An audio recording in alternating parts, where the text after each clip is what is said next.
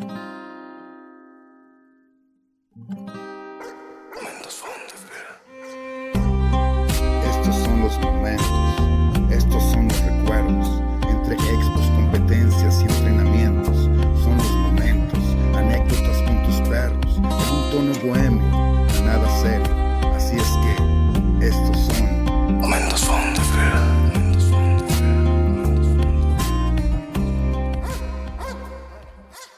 Buenos días, buenas tardes o buenas noches. Espero se encuentren muy bien todos ustedes.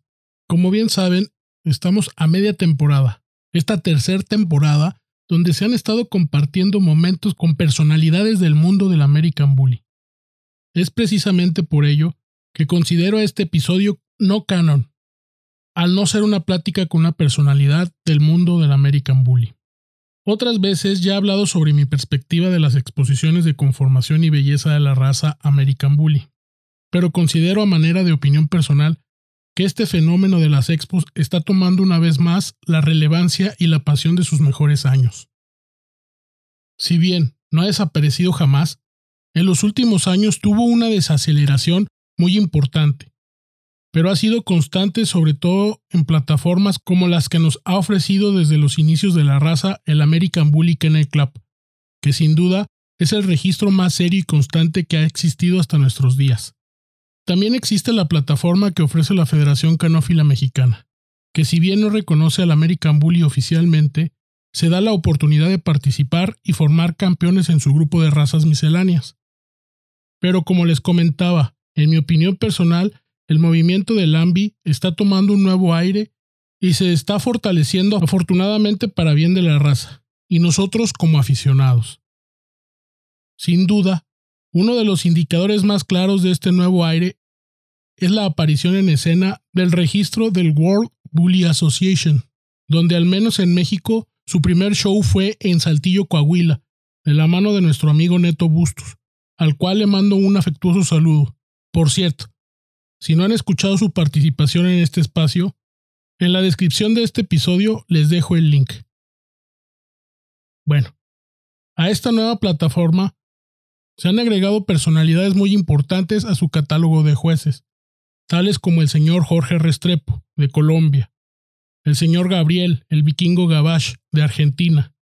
De nuestro país, pues un personaje muy importante, el señor Enrique Rendón, quien no lo conoce y no menos importante, el señor David Cárdenas, que es uno de los creadores de Amstaff más importantes del mundo. También hay personalidades norteamericanas como el señor Robert Lee, un creador de múltiples leyendas, el señor Skip Miller, que en lo personal es una de las personas más técnicas que he visto juzgar bullies. El señor Arturo Cuevas, un gran juez y creador, Creo que él fue uno de los primeros jueces que vino a juzgar a nuestro país la raza. Y por último, pero no menos importante, la señora Crystal Sabotjanik, que es una juez de superlujo.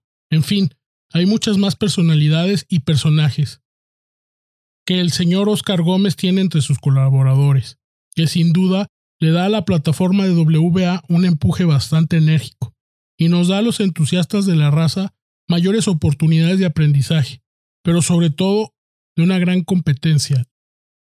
Pero el juego todavía se pone aún mejor con el paso del tiempo, ya que en días pasados la señora Beatriz Taqués, propietaria junto con su esposo Bruno del International Bully Coalition en Brasil, ella hizo el anuncio de que se arrancan operaciones a nivel global con el IBC Worldwide. Esto de la mano de su nuevo director ejecutivo, el señor Ron Ramos. Sin duda, esta noticia es el comienzo para que IBC nos ofrezca su plataforma de competencia en un futuro no muy lejano en México. Imagínense, tener nuevamente un abanico de opciones para poder competir, convivir y aprender de esta raza tan apasionante. Y no hablo solo del American Bully, sino de todas las razas de los catálogos de estos registros. A mí en lo personal me emociona mucho ya que en IBC compiten mucho la gente de Canil del Manto, que han sido galardonados como el mejor criadero de Brasil por el MCKCI y son reconocidos por muchos como los creadores de American Pitbull Terrier más importantes en América Latina. Me emociona mucho pensar que es muy posible verlos juzgar y hasta competir en México. Imagínense poder ver uno de estos magníficos ejemplares compitiendo en una pista mexicana junto a ejemplares de gran talla criados en México. Qué loco, ¿no? Por otro lado, los registros de la talla como el International Bully Kennel Club siguen trabajando en otros países.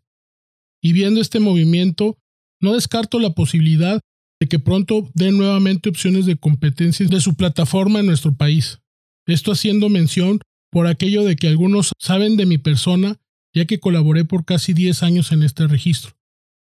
Y aunque no sé nada de planes actuales, les garantizo que el señor Memo Locke tiene a México en una gran estima, por lo que no dudo que pronto tengamos noticias de IBKC para México.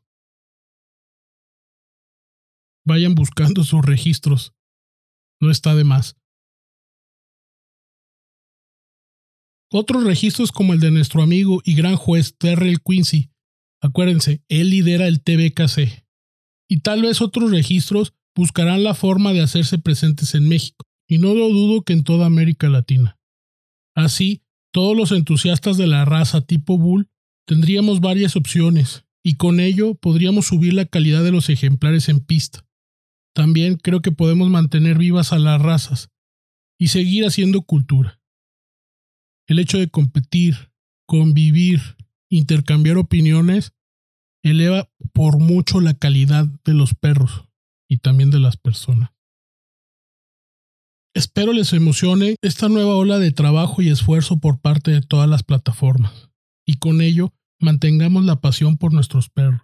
Recuerden, si tienen algún comentario, no duden en escribir en las redes. Abajo en la descripción les dejo los links. Buenos días, buenas tardes, buenas noches. Que la pasen muy bien. Y recuerden, saludos a todos, menos a uno. Aquí la presa nunca expresa menos que su dueño está en peligro. Si los perros ladran y no muerden es para avisar de un enemigo. Momentos vida, esos momentos que no cambiarías por nadie. Y es que a la fecha es lamentable, parecen ser más leales y menos cobardes. Momentos vida, sea cual sea la raza es buena. Recuerda que el perro azteca de dos mundos fue la puerta.